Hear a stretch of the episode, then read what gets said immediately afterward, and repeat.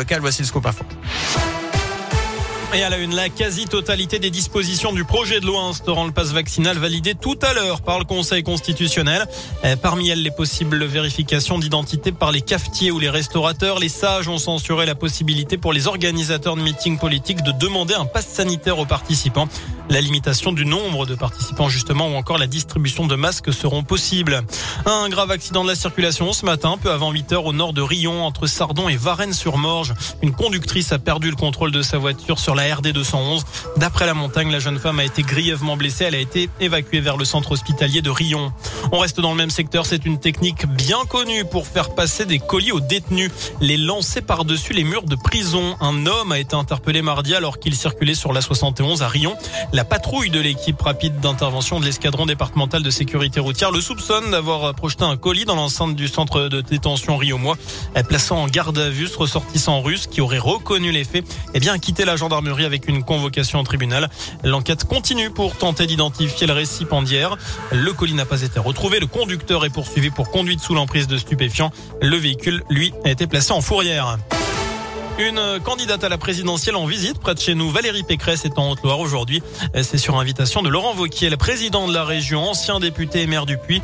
Sur Twitter, il indique, je cite, que depuis cinq ans, notre ruralité est abandonnée par un pouvoir trop lointain.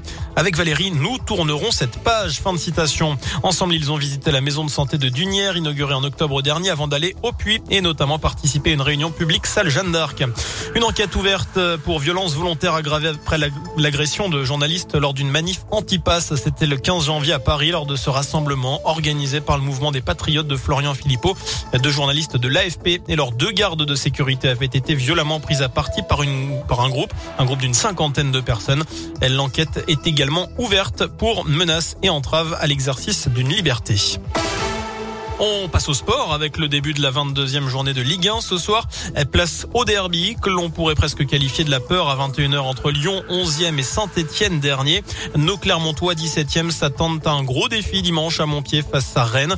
Ce sera à 15h et puis ce sera sans Julien Boyer. Le latéral gauche auvergnat a été prêté en Ligue 2 à Bastia jusqu'à la fin de la saison. Le natif de Perpignan n'a jamais joué en Ligue 1 et n'a participé au total qu'à 37 minutes cette saison.